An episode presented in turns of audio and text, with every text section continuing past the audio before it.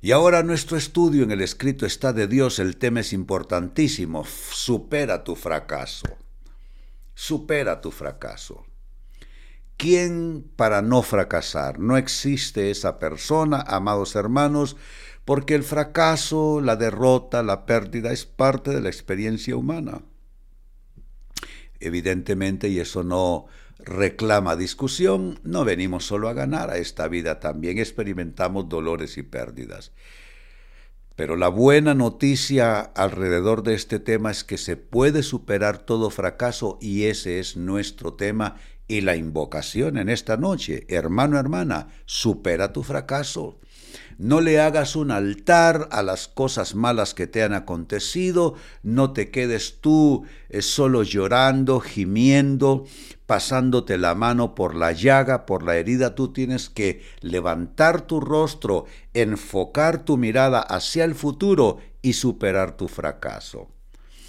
uno de los ejemplos que más eh, en la Biblia me, me inspira es el fracaso de Pedro, que fue un fracaso además de personal, un fracaso que rompió su relación con Jesús. Después de haber andado con él, terminó negándolo con juramentos y maldiciones, entiéndase por eso con palabras soeces de las que usa la gente de la peor eh, eh, situación. Bueno, dice Lucas capítulo 22 y versículo 32. Y es Jesús hablándole a Pedro anticipadamente. Antes de que Pedro tenga esa caída, Jesús le dice esto, pero yo he rogado por ti para que tu fe no falte, me gusta eso, que tu fe no falte. Y tú, una vez vuelto, confirma a tus hermanos. Es una palabra hasta cierto punto que denota la acción intercesora de Jesús a favor de Pedro. Y saben, ese no es un hecho aislado. La Biblia dice que Jesús está intercediendo constantemente por nosotros ante el Padre. Él es nuestro abogado, Él es nuestro defensor, Él es el que habla por nosotros.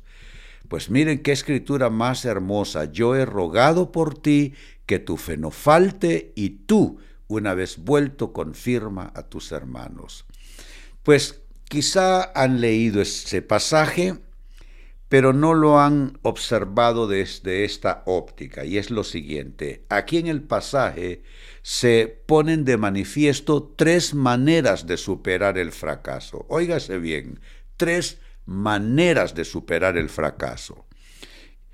Lo primero con oración intercesora. Jesús le dice, pero yo he rogado por ti, lo pone como una acción ya realizada, una acción ya llevada a cabo. ¿Y saben qué significa? Que antes de la activación del poder de Dios, antes de que se realice un milagro, un intercesor habló ante el trono de Dios. Eso es poderoso porque significa que nosotros podemos anticiparnos en las situaciones que la gente vive o está por vivir, soltar una palabra de intercesión a favor de esas circunstancias, para que esas circunstancias cambien. Noten, yo he rogado por ti. Y saben, Jesús también enseñó a hacer lo mismo a sus discípulos. Cuando Él les está contando de las calamidades que vendrán sobre la humanidad y esas pruebas de la tribulación, les dice algo curioso, les dice, orad porque vuestra huida no sea en invierno. ¿Qué les está diciendo? Que activen una oración intercesora para que cambien las condiciones de entorno ante una movilización que ellos van a tener que hacer y por supuesto en el invierno para gentes que van transitando pues así, eh, a campo abierto, a, carretera abierta, a pie, pues evidentemente, o aún haciéndolo en autos, evidentemente, si no es invierno, las condiciones son más favorables para esa movilización, esa transportación. Orad porque vuestra huida no sea en invierno. Entonces, eso va en el espíritu de lo que estamos aquí hablando. Hay tres maneras de superar el fracaso. La primera es con oración de intercesión. La segunda manera de superar el fracaso es con fortalecimiento de la fe. Lo primero, he rogado por ti, intercesión, oración intercesora. Pero lo segundo, que tu fe no falte.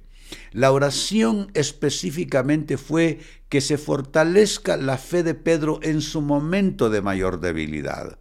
¿Cuál es el mayor momento de debilidad de Pedro cuando se hundió en las aguas? Pues fíjense que no, es cuando él negó a Jesús.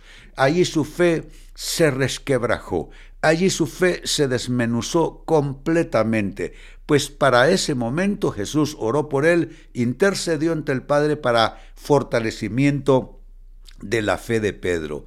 Que tu fe no falte. Hermano, hermana, yo hoy activo una oración desde mi corazón, desde mi voz sobre tu vida. Intercedo por ti ante el Padre que tu fe no falte en estos días, que tu fe no falte ante la crisis que estás viviendo, que tu fe no falte ante tus necesidades, que tu fe no falte ante la enfermedad que estás experimentando, que tu fe no falte ya que estás desempleado, necesitas un empleo, que tu fe no falte ante la necesidad económica, que tu fe no falte ante los problemas familiares, que tu fe no falte, que tu fe no falte, que tu fe no falte en el nombre de Jesús.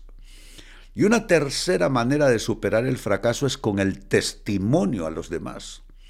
Mire, lo primero, he rogado por ti, oración intercesora. Lo segundo, que tu fe no falte, fortalecimiento de la fe. Y lo tercero, y tú, una vez vuelto, confirma a tus hermanos. Eso es testimonio. Siempre les he dicho, testimonio atrae milagros. El testimonio tiene básicamente tres propósitos. Uno, darle la gloria a Dios por lo que ha sucedido bueno. El segundo propósito del testimonio es eh, un alcance de evangelización, porque escuchan tu testimonio gentes que no conocen de Dios y entonces comienzan a buscar de Dios. Es un alcance evangelístico. Y el tercero es una inspiración de fe a los demás. Tres propósitos tiene el testimonio cada vez que tú lo das. Le das la gloria a Dios, alcanzas con el Evangelio a personas que no conocen de Dios y pueden abrir su puerta, eh, la puerta de su corazón a Jesucristo. Y tercero, inspirar la vida de otros creyentes. Tú, una vez vuelto, confirma a tus hermanos. Entonces son tres maneras, amados hermanos, de superar el fracaso, con oración de intercesión, con fortalecimiento de la fe y con el testimonio a los demás.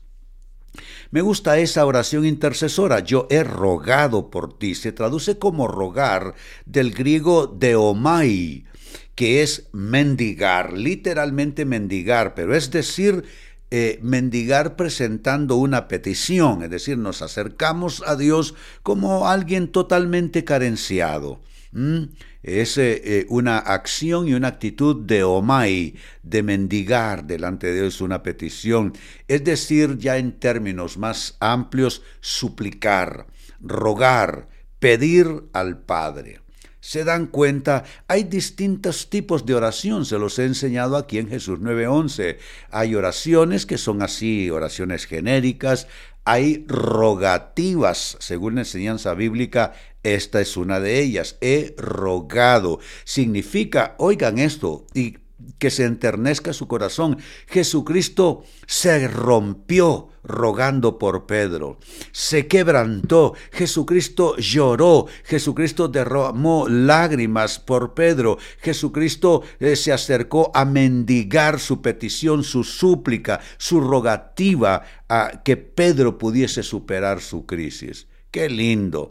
Todos debemos de aprender a movernos en estos tipos de oraciones. Pues decía, hay oraciones, hay rogativas, hay peticiones, hay acciones de gracias. Son distintos tipos de oración. Hay oraciones de guerra espiritual que son oraciones agresivas. Ya se lo enseñé hace unos pocos días. El reino de los cielos sufre violencia y los violentos lo arrebatan. Hay oraciones que son así agresivas, echando fuera al maligno, rompiendo toda cadena. Pero esta es una oración de, eh, derogativa una oración en el espíritu de Omai, de venir a pedir, a suplicar delante de Dios.